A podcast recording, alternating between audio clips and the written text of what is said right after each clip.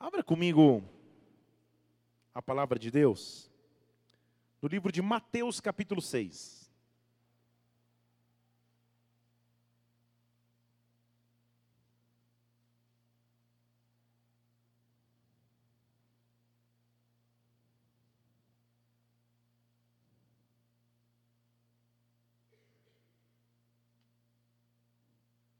Mateus capítulo 6. Achou aí?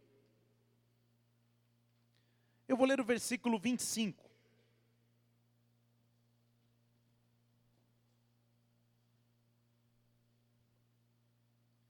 Diz assim: Não estejais ansiosos quanto à vossa vida, pelo que haveis de comer ou pelo que haveis de beber, nem quanto ao vosso corpo pelo que haveis de vestir. Não é a vida mais do que alimento e o corpo mais do que o vestuário? Deixa eu ler de novo. Não estejais ansiosos quanto à vossa vida, por aquilo que haveis de comer ou beber, nem quanto ao vosso corpo pelo que haveis de vestir. A vida não é mais do que alimento e o corpo não é mais do que vestuário. Olhe para quem está do seu lado, vê se ele está com jeito de ansioso aí. E pergunta: Você é ansioso? Vamos orar. Vamos orar. Pai, nós estamos aqui em Tua presença. Como é bom estarmos em Tua casa, Pai, para adorarmos o Teu nome, para exaltarmos o Teu nome para vermos, meu Deus, o quanto dependemos de Ti, o quanto o Senhor nos surpreende com o Teu poder, com a Tua intervenção, com o Teu sobrenatural. Eu peço que a Tua glória se manifeste aqui, Senhor que os teus anjos ministradores estejam nesse prédio, que passeiem sobre este local e que em o nome do Senhor Jesus Cristo nós possamos receber de ti porção sobrenatural de glória nesta noite, que o Senhor nos visite de forma plena, Senhor, que nós nos sentamos impactados por ti. Vem sobre este lugar, vem sobre a minha vida, vem sobre as nossas vidas. Toma em suas mãos cada pessoa que está aqui hoje, Senhor, e fala de maneira profunda. Fala com o teu sobrenatural, Pai. Nós esperamos em ti, nós aguardamos em ti ti, nossa segurança está em ti. Vem neste lugar, nós te pedimos, Deus, em o nome do Senhor Jesus Cristo, em nome do Senhor Jesus. Amém e amém. Dê um glória a Deus e aplauda o Senhor mais uma vez. Aleluia. Não andeis ansiosos. O porquê será do próprio Jesus Cristo recomendar aos seus filhos para não andarem em ansiedade? Certamente porque ele sabia que essa seria uma das maiores fraquezas do ser humano: andar ou estar ansioso. Ansiedade frequentemente bate às nossas portas e bate na porta de nosso coração. Ansiedade frequentemente nos pressiona, nos faz perder ou ganhar o apetite, nos faz perder noites de sono ansiedade aflige o homem. Quando digo homem, não só o homem, mas a raça humana, você está me entendendo, né? Que atinge as mulheres também. Você conhece alguém ansioso? Já vi que uns, dois, três se entreolharam aqui. O que seria ansiedade? Qual a definição que nós poderíamos dar para ansiedade? Ansiedade é tentar resolver aquilo que só Deus pode resolver. Deixa eu falar de novo. Ansiedade ou preocupação é tentar resolver ou solucionar aquilo que só Deus pode fazer.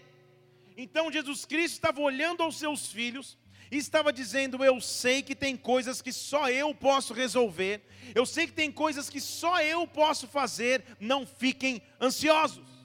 Não fiquem ansiosos. Então a pergunta hoje aqui não é se você é ansioso ou se você tem preocupações. A pergunta, na verdade, é qual é a sua ansiedade e qual é a sua preocupação. O que tem te preocupado? O que frequentemente rouba as tuas noites de sono? O que frequentemente rouba a tua paz interior? Qual é a tua ansiedade? A Bíblia está dizendo: não se preocupe com o que vai comer, beber ou vestir, porque Ele está mostrando necessidades básicas. Ele está dizendo: se eu posso suprir até as coisas básicas, que é te dar vestimenta e te dar alimento e bebida, tudo mais eu posso fazer. Então Deus te trouxe aqui nessa noite para falar diretamente contigo, não se preocupe mais. Deixa eu falar de novo, não se preocupe mais. Não fique ansioso por coisa alguma. Ansiedade bate a porta de todo ser humano em algum momento de sua existência. Esta é a nossa natureza. Mas entenda que a ansiedade, vou repetir de novo, é tentar resolver aquilo que só Deus pode resolver. Então eu tenho que tomar uma escolha nessa noite. Ao invés de andar em ansiedade, abra comigo em Salmo 37. Eu quero te fazer um convite. Ao invés de ficar ansioso tentando resolver aquilo que só Deus resolve. Salmo 37, versículo 3 fala assim: Salmo 37, 3. Confia no Senhor e faz o bem. Confia no Senhor e se preocupa em fazer o bem. Assim você vai, vai habitar na terra e vai se alimentar em segurança. Deleita-te, agrada-te do Senhor e Ele te concederá o que deseja o teu coração. Então, para receber o que eu desejo, a única coisa que eu faço é me agradar no meu Senhor. Entrega o teu caminho ao Senhor, confia nele e tudo Ele fará. Ele fará sobressair a tua justiça como a luz, o teu direito como meio-dia. Descansa no Senhor e espera nele. Descansa no Senhor e espera nele. Não se preocupe por causa daquele que prospera no seu caminho, por causa do homem que executa coisas más. Descansa no Senhor e espera nele. Deus está dizendo a você: descanse em mim e espere as minhas promessas. Descanse em mim mim e espere a minha intervenção. Eu quero que você feche seus olhos por um instante aqui nesse lugar e você comece a apresentar as suas preocupações a Deus e você comece a apresentar a tua ansiedade ao Senhor. O que é que tem te preocupado? O que é que tem tirado teu, a tua paz, teu sono, tua alegria? O que é que preocupa o teu coração agora? Descansa no Senhor, agrada-te do Senhor e Ele concederá os desejos do teu coração. Deus resolveu te visitar aqui hoje para dizer que exatamente o que te preocupa é o que Rababasteche, é aí que ele vai manifestar o seu poder e glória, em nome de Jesus Cristo, Deus, manifesta a tua glória aqui, vai além da preocupação, vai além da ansiedade, porque nós escolhemos confiar e depender de Ti, em nome do Senhor Jesus Cristo, aplauda o Senhor nesse lugar, se você crê nisso. Oh. Então, se Deus nos alerta a não vivermos ansiosos, o que seria o inverso proporcional à ansiedade? Ou o que seria o oposto de ansiedade? Qual seria o oposto, o lado oposto de viver ansioso? Alguém falou paz, outro gritou confiança, outro gritou liberdade. Continue falando, vamos ver. Descanso, outros falaram esperança. O inverso de viver em ansiedade é viver pela fé. Fé é o inverso de ansiedade. Mas fé vai além do meu sentimento natural de homem, porque a Bíblia me dá base de fé, em Hebreus 11 você conhece um, que é a certeza daquilo que eu não vejo. Então, exatamente quando eu não vejo algo, quando eu não consigo prospectar algo, quando eu consigo ter a estratégia plena ou perfeita, aí eu escolho viver pela fé. E Deus está nos chamando nessa noite para andar, viver e caminhar pela fé. Deus está tirando a ansiedade dos nossos corações, a preocupação do seu coração, e Deus pede exatamente esta área que você não tem mais como cuidar, exatamente essa área que você não tem mais como comandar, exatamente esse lado da sua vida que não controle não é mais teu. Ao invés de ficar ansioso, eu vou chamar a fé de Cristo sobre a minha vida, e a fé dele vai cuidar da minha história. Eu chamo a fé de Deus sobre mim, em o nome do Senhor Jesus Cristo. O pastor, é difícil, eu sei que é, senão o próprio Jesus não tinha falado para a gente não viver ansioso. A fé é um desafio, mas é possível viver pela fé quando eu creio em Deus. O apóstolo Paulo sabia disso, porque lá em Romanos capítulo 8, abra lá comigo, Romanos capítulo 8. Muito obrigado, Tiago. Isso, você viu que eu cortei o dedo domingo, sempre você teve fé aqui, né? Muito obrigado. Eu estava vivendo pela fé que alguém abrir para mim e você foi usado por Deus. Obrigado. obrigado, viu? Aplauda o Senhor por esse maravilhoso irmão que acabou de ganhar uma pedra na sua coroa do céu. Muito bem. Romanos capítulo 8, versículo 24, a Bíblia diz assim: Foi na esperança que nós fomos salvos. Então a nossa base de salvação é a esperança. Aí ele fala algo óbvio: ora, a esperança que se vê não é esperança, porque se alguém vê, como espera? Então ele está chegando a uma conclusão: a esperança está baseada em algo que eu não vejo. Porque se eu pudesse ver, já deixava de ser esperança. Por isso que eu espero. Mas se eu espero o que eu não vejo, olha o que ele diz no versículo 25: com paciência eu espero. Olhe para alguém e fale: paciência. Que dureza, hein? Esperar com paciência não é para qualquer um. Ninguém aguenta esperar com paciência. Sala de espera não é um local melhor para você estar. Como é ruim você marcar uma consulta médica que é, foi marcada às 8 e ser atendido às 10. Sala de espera é ruim demais. Você lê todas as revistas de 1932, todas as caras antigas, quando a Xuxa namorava o Pelé, tudo, tudo antigo. Não é isso? Sala de espera não é local que você gosta de ficar. Local de transição não é local que você gosta de estar. Mas Paulo está dizendo: não se preocupe se você não vê. Justamente por isso que é esperança, porque você não vê. Agora, se você não vê, espere com paciência. Mas quando você espera, você não está sozinho. Deixa eu falar de novo para alguém dizer amém. Quando você espera, você não está sozinho.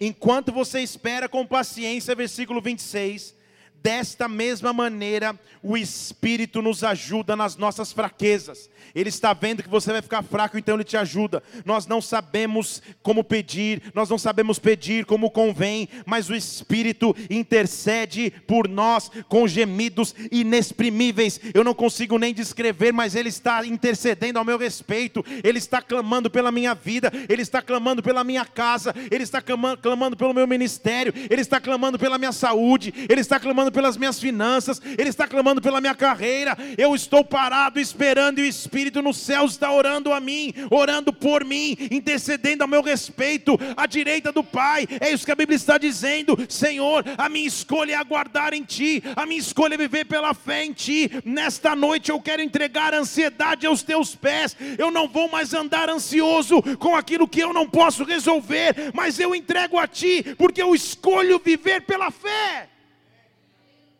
Ao falar de fé nas Escrituras, a Bíblia está comparando a fé, ou a necessidade de fé, com algo tão pequeno que se você tiver um pouquinho de fé, a situação já muda. Ele está dizendo em Lucas 17, 6, só anota aí. Lucas 17, 6, ele fala assim: ó, se você tiver a fé, como um grão de mostarda, está aí, ó, Lucas 17, 6. Você poder dizer para essa moeira, sai daqui, planta-te no mar e ela vai obedecer. Ele está fazendo uma, uma, uma figura de linguagem. Se você tiver fé do tamanho de um grão de mostarda, que ele está falando para pessoas que entendiam de agricultura. Falar para a gente hoje grão de mostarda não fica legal, nem sabia que mostarda tinha grão. Para mim, eu compro lá no Walmart, está é mostarda. Mas para o povo que entendia de agricultura, eles sabiam que essa era a menor das sementes existentes que ao ser plantada gerava uma árvore muito grande. Então ele está dizendo: se você tiver uma pequena base de fé, eu posso agir. Se você tiver uma pequena base de confiança, eu posso agir. Fé, no Novo Testamento, que foi escrito em grego, é a palavra grega pistis, que significa convicção moral, espiritual e a confiança da salvação em Cristo. Deixa eu falar de novo. Para você que perdeu aí, você anotar, se você quiser. Fé é a palavra pistis, que significa eu tenho uma convicção moral e espiritual. Além disso, eu tenho a confiança da minha salvação em Cristo.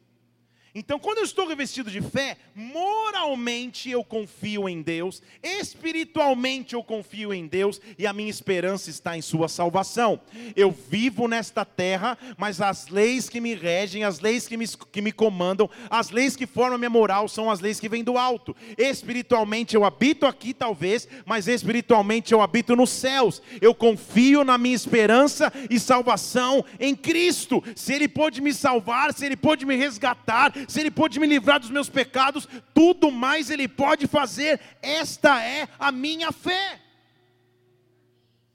Quando eu começo a caminhar com fé, é como se eu puxasse um sorriso do rosto do meu pai. Porque a Bíblia diz em Hebreus 11, 6, que a fé lhe agrada. Ele diz assim: sem fé é impossível agradar a Deus. Hebreus 11, 6.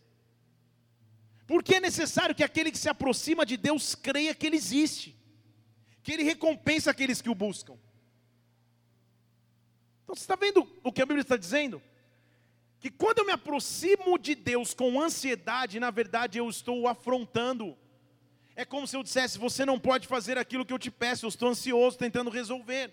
Mas quando eu apresento a minha causa a Deus com fé de que Ele vai fazer, eu o agrado.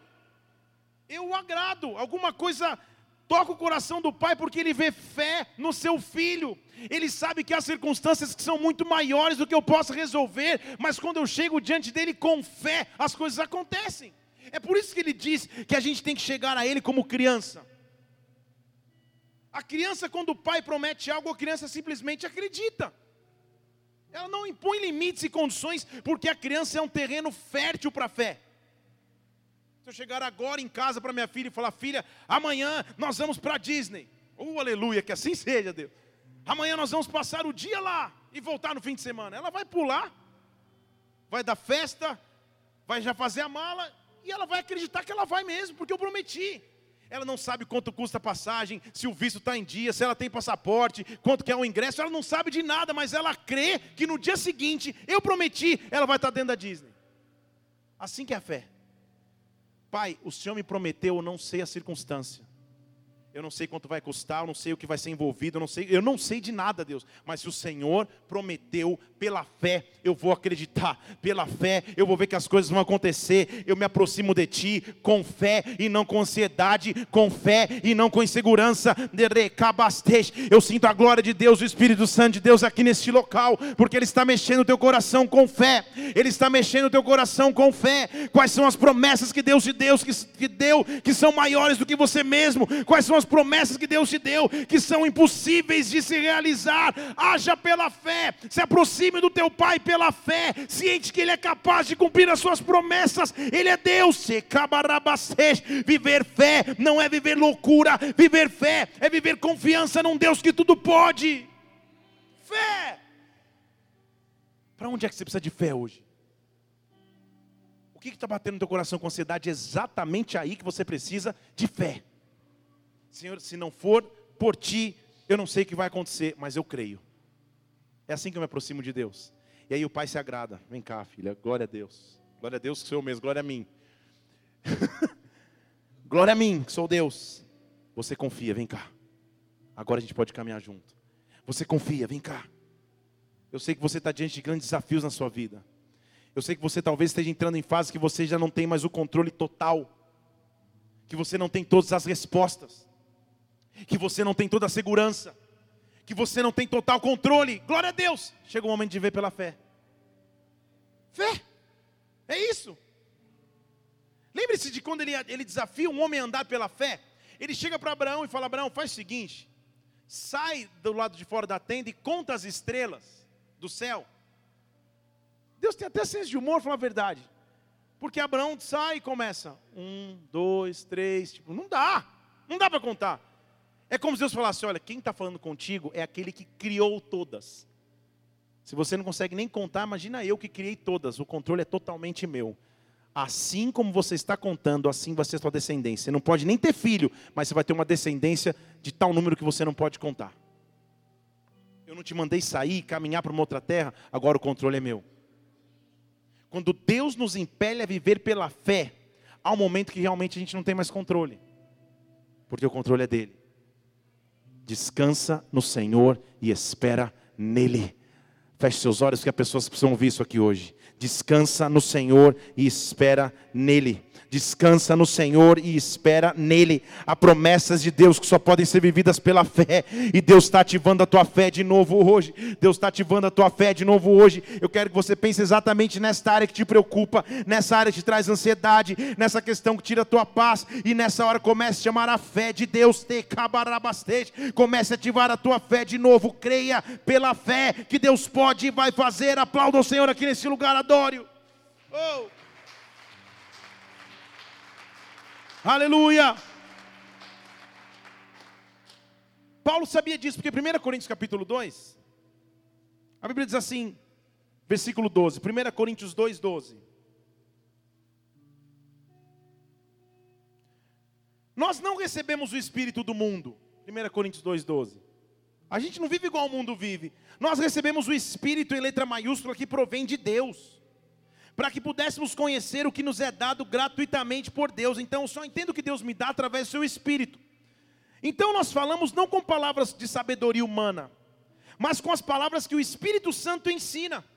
E a nossa base de comparação são coisas espirituais com coisas espirituais. Está vendo aí comigo? Eu não vivo de acordo com a realidade humana. Ora, presta atenção, versículo 14. O homem natural não compreende as coisas do Espírito de Deus, porque lhe parecem loucura e não pode entendê-las porque elas se discernem espiritualmente. Mas o que é espiritual entende bem tudo, e ele por ninguém é discernido. Quem conheceu a mente do Senhor para que possa ensiná-lo alguma coisa? Nós temos a mente de Cristo. Nós temos a mente de Cristo. Então o que a Bíblia me propõe é: creia na loucura da pregação do Evangelho. Ele está dizendo: o homem natural não entende isso. Homem natural não entende fé. Mas você não é mais um homem natural. Você compara coisas do espírito com coisas do espírito, você não anda mais de acordo com o homem natural. Então creia nesta loucura. Loucura é a palavra grega moriá, que significa absurdo, impossível de crer a olhos humanos, impossível de crer naturalmente. Então há coisas que Deus nos propõe que são absurdas, que é impossível de se crer naturalmente, mas creia, porque isso é fé que é impossível de se esperar naturalmente. Isso é fé, creia. Deus está ativando a sua fé hoje aqui. Tem alguém comigo aqui? Deus está ativando a sua fé aqui hoje. Quando você chega num, num, momento da sua vida em que a ansiedade bate o coração, você fala, Senhor, não dá mais para resolver. Creia na loucura da pregação do Evangelho, creia na loucura e no absurdo que é para os homens a fé, porque Deus te deu uma experiência viva e real de fé e vai continuar cuidando da sua história. Ele é Deus. Ele já te deu prova de ser Deus. Ele já te deu prova de ser Senhor. Ele é Deus. Ele compara então, ele faz o paralelo da loucura que é a pregação do Evangelho para aqueles que vivem no Espírito e da loucura que é a loucura humana. Então, quando a gente fala que o Evangelho é loucura, não é loucura de oh, doido. É loucura porque é muito absurdo, é impossível de compreender aos olhos naturais. É espiritual. Estão comigo? Não é loucura de louco, de inconsequente. O inconsequente, ele diz aqui em Lucas 12. Deixa eu correr para terminar a introdução, porque hoje vai. Lucas 12, 16 diz assim: olha, tinha um homem muito rico. Lucas 12, 16. Põe na tela aí, Mari. Lucas 12, 16. Tinha um homem muito rico que ele possuía muitas coisas em abundância e ele ficava se achando consigo mesmo. E dizia: Ah, o que, que eu vou fazer? Eu não tenho nem onde mais guardar meus frutos tenho muito. Então ele falou: ah, o que eu vou fazer? Eu vou derrubar os meus celeiros, vou construir coisas maiores, e vou guardar todas as minhas novidades, vou guardar todos os meus bens. E eu vou dizer para a minha alma: alma, você já tem muito para muitos anos, descansa, come, bebe e folga. Então ele está escrevendo um homem rico, que tem muito, mas que confia na alma. Estão comigo aqui? Confia nos sentimentos. E só um louco confia nos sentimentos. Porque um dia você acorda se achando o Brad Pitt, tem outro, outro, dia você acorda e vê qual é a realidade. Um dia você acorda feliz, um dia você acorda triste. Um dia você acorda confiante, um dia você acorda achando que nada mais vai acontecer. Um dia você acorda crendo em Deus, outro dia para você Deus nem existe. Porque isso é alma. Então ele está dizendo, um homem tem muitas coisas ele até constrói um celeiro maior e fala para a alma, alma, fica tranquila. A gente nunca mais precisa de nada, porque a gente tem até o fim da vida coisa para a gente. Sabe o que Deus diz, versículo 20?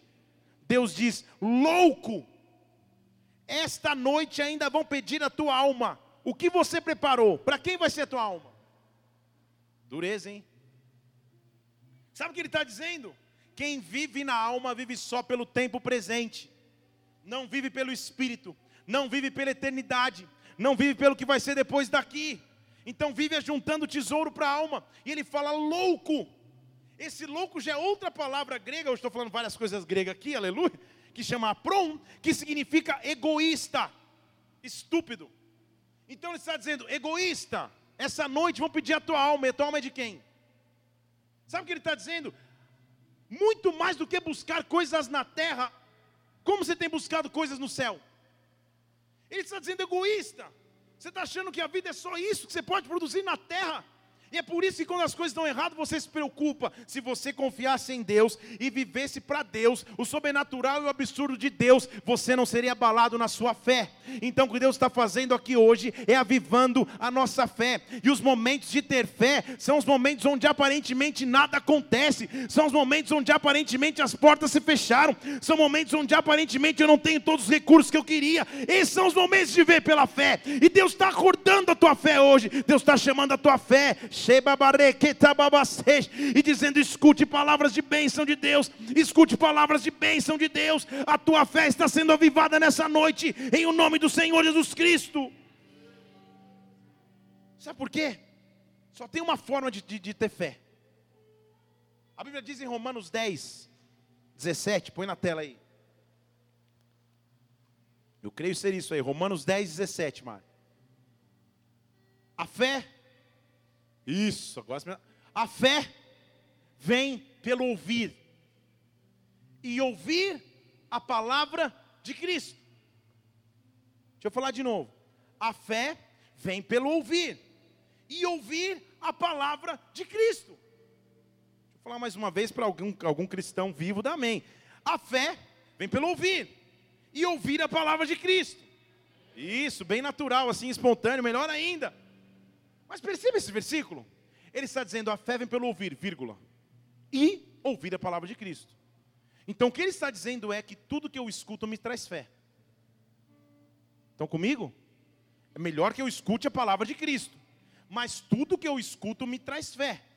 Se só o que eu escuto são os diagnósticos das notícias todos os dias da, da, da economia, as notícias todo dia do desemprego, as notícias todo dia da falta de moradia, isso começa a me trazer fé. E eu começo a ter fé nessas circunstâncias e não mais na palavra de Cristo. Estão comigo? Agora, quando eu começo a me encher da palavra de Cristo, isto é que aviva a minha fé. Quando eu começo a me encher da palavra de Deus, quando a Bíblia começa a ser o meu alimento, quando a Bíblia começa a ser o meu sustento, quando a oração começa a ser o meu refúgio, eu começo a ter a minha fé sólida, a minha fé inabalável. E o que Deus está fazendo já que te chamando para andar pela fé, caminhar pela fé, crer na fé, porque Ele vai ser contigo. Viver pela fé, viver em ousadia, mas você está sendo motivado por Deus, impulsionado por Deus, ande pela fé. Um dos maiores exemplos de fé na Bíblia é Abraão, que eu já citei aqui. Que chega e fala: Ó, Deus fala para ele: pega todo mundo da tua casa, da tua parentela e vai mudar. Gênesis capítulo 12, versículo 1. O Senhor disse para Abraão: sai da tua terra Sai da tua parentela, sai da casa do teu pai, da terra que eu te mostrei, porque eu vou fazer de você uma grande nação. Eu vou te abençoar, vou te engrandecer o teu nome, você será uma bênção. Você será uma bênção. Quem vai pela fé vai debaixo de uma promessa. Estão comigo? Você será uma bênção. Você pensa que é fácil para Abraão, gente? Abraão é um cara rico. Tinha muitos gados, muitos tudos. E ele chegar para a esposa, esposa, então, vem cá, Deus falou comigo um negócio. Mas foi comigo, com você não falou, mas falou comigo. Você crê? Crê. O que, que é? Então a gente tem que se mudar. Mudar? Para onde então? Não sei. Deus vai falar depois. Então, na verdade, a gente só tem que ir. Você imagina? Pensa na sua mulher agora, o que, que aconteceria? Ah, merda, como assim? Hã? Só se muda quem se muda pela fé. No final do ano passado eu vivi situação semelhante. Dia 23 de dezembro. Véspera da véspera da ceia de Natal, com um bebê de 20 dias em casa, eu recebi uma promessa de Deus. E cheguei em casa e falei: tudo bem? Estamos melhor que Abraão, pelo menos eu sei para onde eu vou. Vamos conversar? O Mateus tem 20 dias, o pernil está no, tá no forno, o apartamento está novinho. A gente morou um ano e meio na casa da minha sogra, para o apartamento ficar pronto. Eu dormia no chão da sala da minha sogra, passei por esse calvário. Depois, depois de seis meses no apartamento novo, zerado, a, o, a, o móvel da sala com plástico ainda. Eu recebo uma notícia que mudou a nossa história para melhor. Deixa eu falar de novo, para melhor. Porque isso é viver pela fé. Isso é viver pela fé. É chegar aqui e falar, poxa, eu não conheço cidade. Chegar no aeroporto, colocar no GPS SD4X ao quadrado. E o GPS falava em mim em línguas, eu respondi em línguas. Você vai falar em mistério, eu falo em mistério também. Vire naquele 9226. Eu falar, cheira, aleluia. Eu respondi em línguas também. Eu não sabia onde era. Não é isso? Jesus amado. Isso é andar pela fé.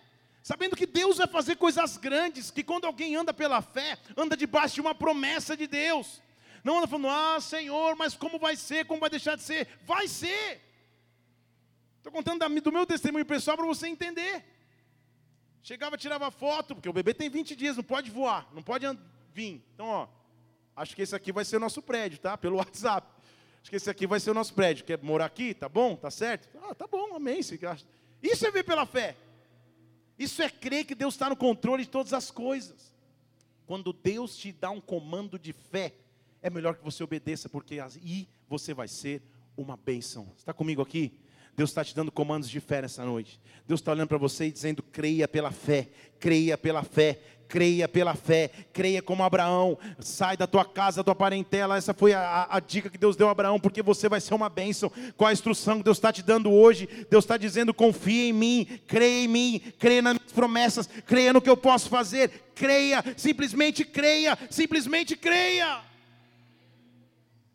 Hebreus capítulo 11, versículo 8, Abraão é citado como um herói da fé. Anos depois da sua história. A Bíblia diz: foi pela fé que Abraão, quando foi chamado, simplesmente obedeceu. Diga glória a Deus. Simplesmente obedeceu. Foi para um lugar que havia de receber por herança. E saiu sem saber para onde ia. Essa é uma. Eu não consigo imaginar isso. Pega suas coisas, põe no caminhão e não sei para onde eu vou. Vou.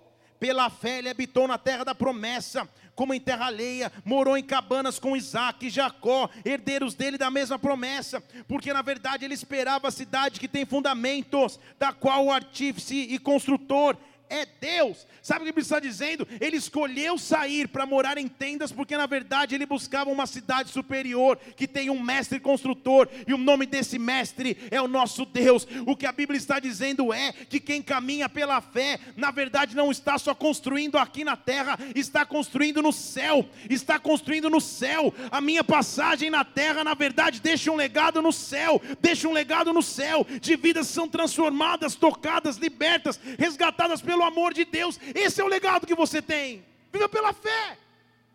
Deus te chamou para viver pela fé. Fale para quem está do seu lado, entendeu? Agora eu vou começar a pregar, depois de ter contado toda essa história. Hoje é feriado. O que é viver pela fé? Viver pela fé, em primeiro lugar, é lutar contra a falta de perspectivas momentâneas falar de novo para você postar no Face. Viver pela fé é lutar contra a falta de perspectivas momentâneas. Deixa eu explicar agora, já que eu falei difícil. Deixa eu explicar. Viver pela fé é conseguir viver mesmo quando nada parece dar certo. É conseguir continuar mesmo quando nada te dá sinal de que vai ter uma coisa diferente. Isso é viver pela fé. Viver pela fé, não desistir mesmo quando você não tem nada e horizonte nenhum à tua frente. Isso é caminhar pela fé. Isso é andar pela fé. Isso é caminhar crendo que Deus vai fazer coisas maiores do que você imagina ou espera. E Deus está aqui hoje avivando a tua fé, dizendo que Ele conhece a tua dificuldade, que Ele sabe o que você enfrenta, que Deus conhece a tua realidade, Ele sabe que você é filho e filha, e Ele não vai desamparar um filho e filha, apesar da ausência de circunstâncias, Deus vai dar um sinal da tua fé. Levante uma de suas mãos, Deus vai dar um sinal para a tua fé essa semana. Áreas que estavam sem perspectivas, dificuldades que estavam grandes demais. Deus está vivando a tua fé, e um sinal virá para a tua fé. Deus ainda está no controle da tua vida, Deus ainda está no controle da tua história.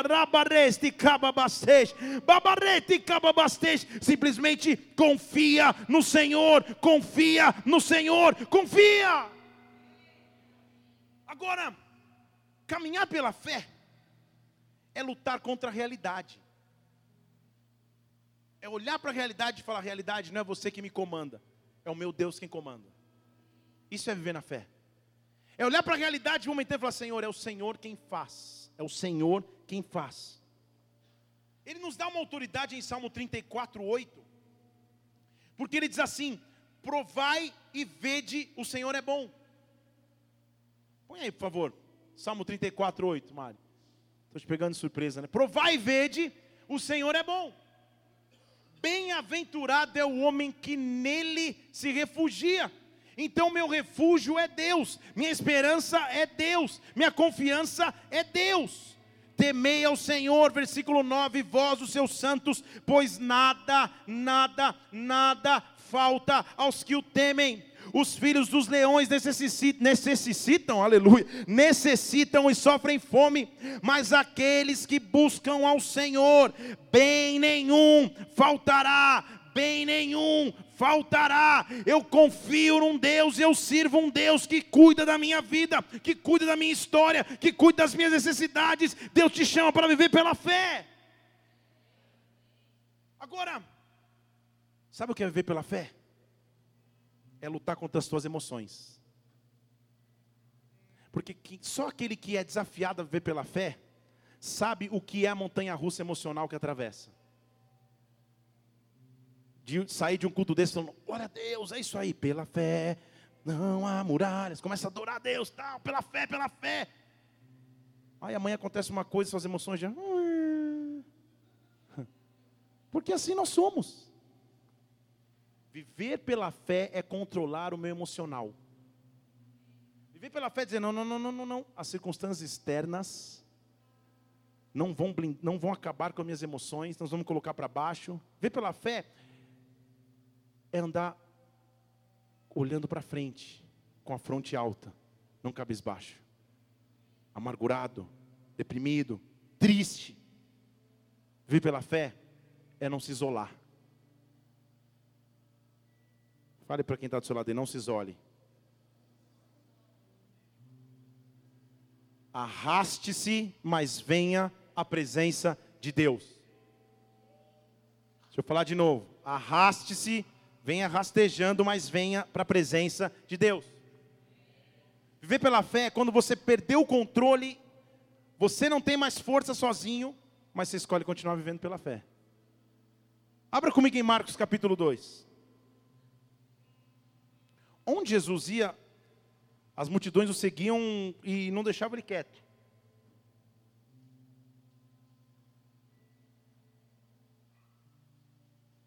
Eu quero ler esse texto aqui para a gente terminar.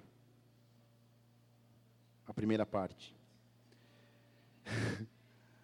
Marcos capítulo 2. Diz que Jesus entrou em casa, em Cafarnaum. Soube que estava na casa. E se ajuntaram tantas pessoas que nem nos lugares junto à porta cabiam mais. E Jesus anunciava a palavra. Então Jesus entrou em Cafarnaum e foi para casa. Não é que era um culto, ele foi para casa. Foi ficar numa casa. Só que o pessoal não dava que caso, que, que não dava descanso para Jesus. O ministério dele era 24 horas por dia. E juntou tanta gente na casa dele que tinha até gente na porta, não dava mais para entrar e Jesus pregava a palavra. Já seria difícil dono de todas as suas forças e habilidades atléticas, mesmo se você fosse um profissional de pular em telhados, já seria difícil de chegar lá. Porque tinha uma multidão para chegar até Jesus.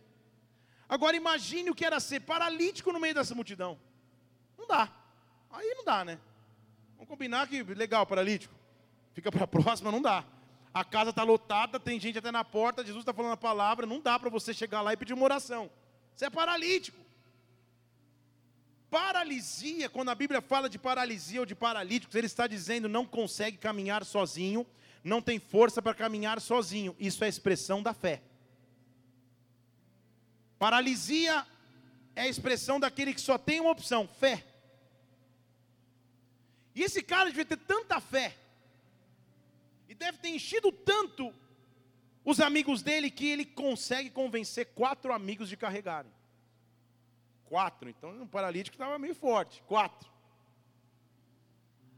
O culto está rolando, e a Bíblia diz que quatro caras chegam caminhando e carregando um paralítico.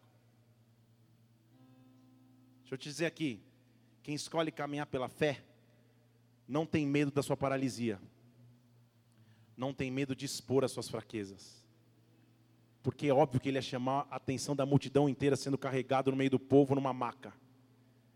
Quem vive pela fé não precisa esconder nada de ninguém, vive pela fé. Está comigo aqui? Quem vive pela fé não precisa esconder nada de ninguém, vive pela fé. Deus vai fazer. Deus vai fazer. Todo mundo sabe qual é a tua realidade, porque Deus vai fazer. Deus vai fazer. Deus vai fazer, essa é a minha realidade. Hoje eu estou paralítico, hoje eu não consigo nem andar sozinho. Eu estou sendo conduzido por quatro aqui por misericórdia. Mas eu vivo pela fé. Aí os amigos pegaram, e na hora da, da, da dificuldade, você tem que cercar de amigos que tenham fé. Não dos que não têm fé. Não se fala, é isso aí, não sei. Não, você tem que cercar daqueles que estão tão doidos como você. Porque não sei quem era mais doido, o paralítico ou os amigos que foram carregando. Que daí chegaram na porta da casa, olharam para casa, a porta cheia, e sempre tem um gênio que teve uma ideia. Tive uma ideia. Vamos subir no telhado, vamos abrir o telhado e, e, e sal paralítico para baixo. Você viu que os cultos de Jesus não eram tão normais. Então Jesus está pregando, enquanto ele está pregando, começa um barulho. Parece rato no, no telhado. Os caras escalaram, pensa na cena. Você acha que é fácil subir com um paralítico no telhado?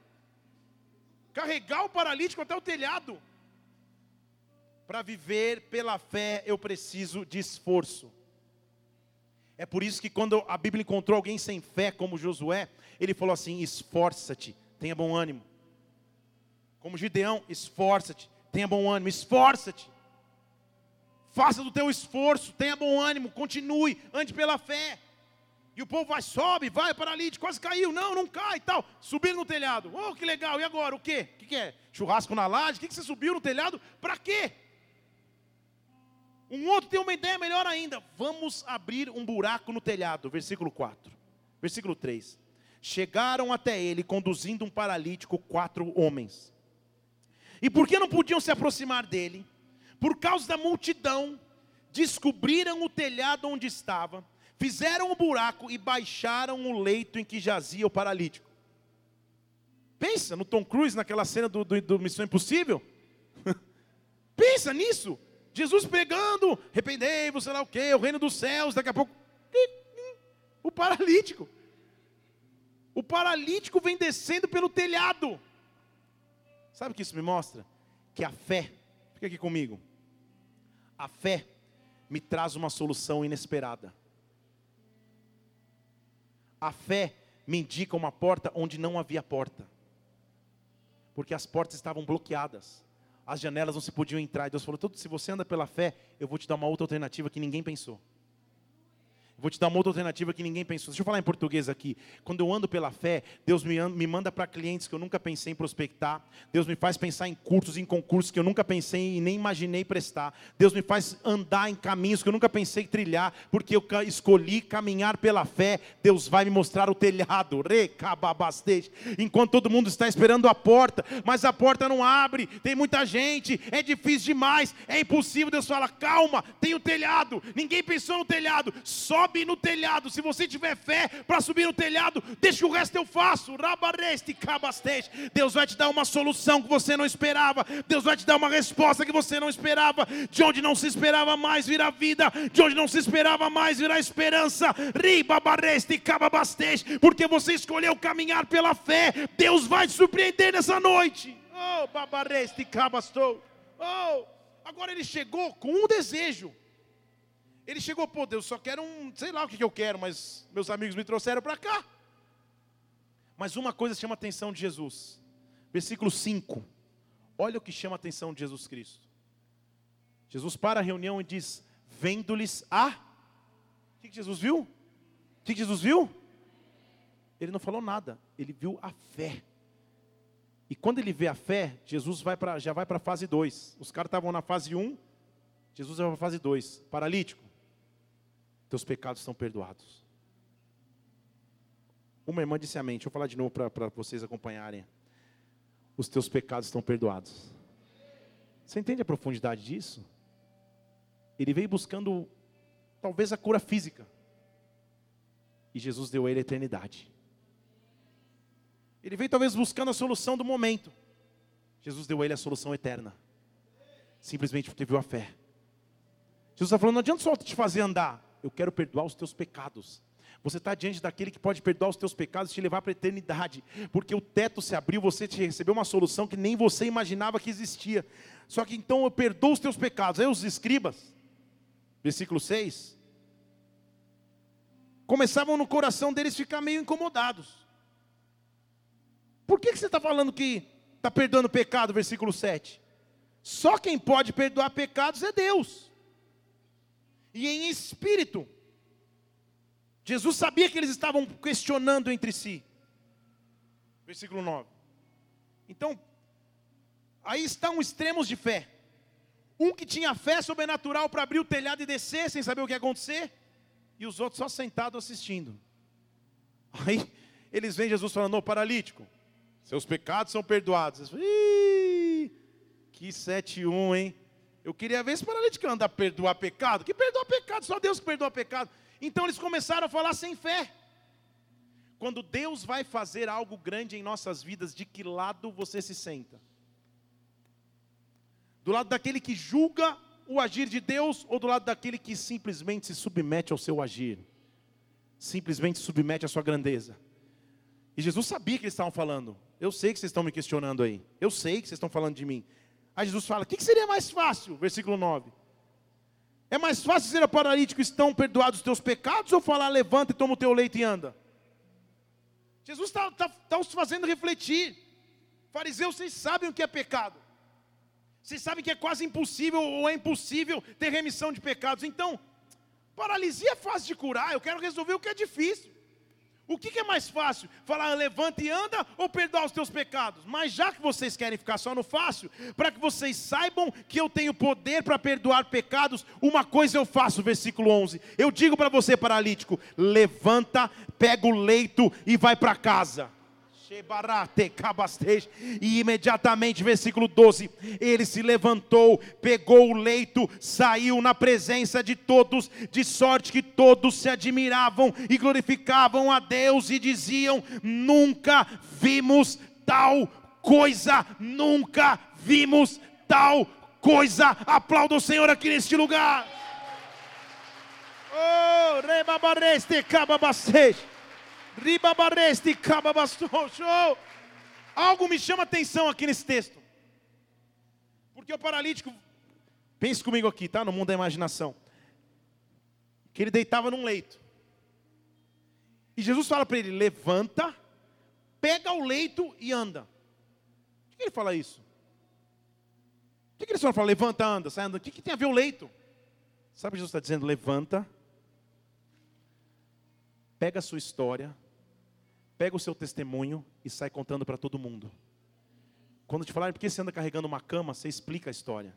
Explica que essa cama você deitava a vida inteira porque você era paralítico e agora você carrega a cama.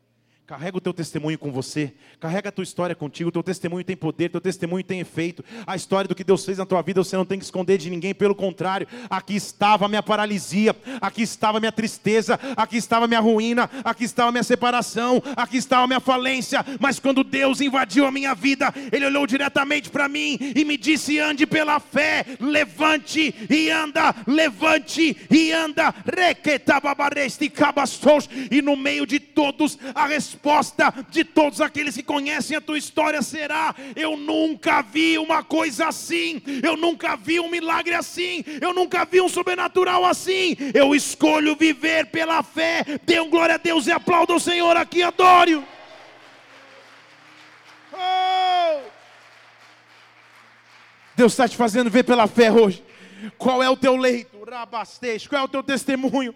O que te trazia paralisia? Deus te deu uma alternativa, porque a porta não abriu. Deus me fez entrar pelo telhado, mas eu cheguei na presença dEle. E você está aqui diante da presença de Deus nessa noite. E face a face com o teu Senhor, é tempo de, de você ouvir dele. Levanta e anda. Levanta e anda pela fé. Levanta e anda pela fé. O teu leito que antes te prendia vai ser somente teu testemunho. O teu leito que só te aprisionava vai ser teu testemunho, vai ser a tua história. Sai contando para as pessoas, porque as pessoas vão dizer: Eu nunca vi uma história como essa. Eu nunca vi uma restauração como essa. Eu nunca vi um milagre como esse. Eu nunca vi um sobrenatural como esse. Eu escolhi viver pela fé. Hoje eu entrego a minha ansiedade aos pés do Senhor, porque eu vou viver grandes coisas pela fé no meu Deus. Feche seus olhos aqui nesta casa. Eu quero que você comece a falar com o Senhor agora. Onde é que você precisa de fé? Qual é a área da sua vida que você precisa de fé? Onde é que a tua fé precisa ser avivada por Deus agora? Oh.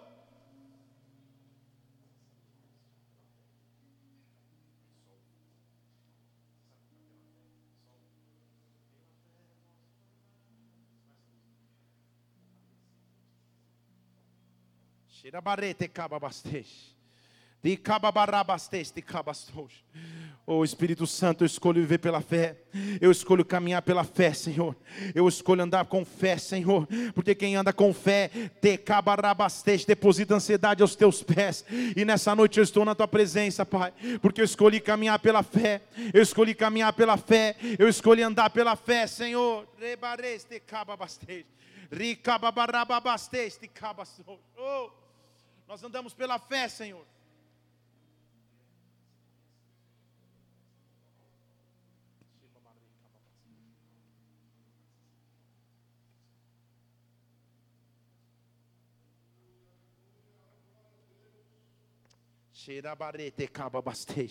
Há um desafio aqui sendo proposto hoje.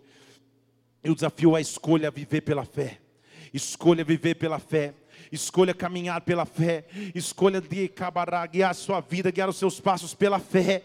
Há um Deus que está te visitando nessa noite, te falando onde está a tua ansiedade, onde está a tua insegurança, onde estão as tuas preocupações. Caminhe pela fé, caminhe pela confiança que te cabarastej, de que Ele está no controle de tudo, de que Ele está no controle de tudo. Rebabarete cabastej, e diante do teu mestre hoje ele diz: levanta e anda, levanta e anda, levanta e anda, levanta e anda. Quais são as tuas preocupações? Eu quero que você lance as suas preocupações diante de Deus agora. Fique em pé no seu lugar para adorar a Deus, para engrandecer o nome do Senhor, para pedir que Ele agite as águas sobre a sua vida.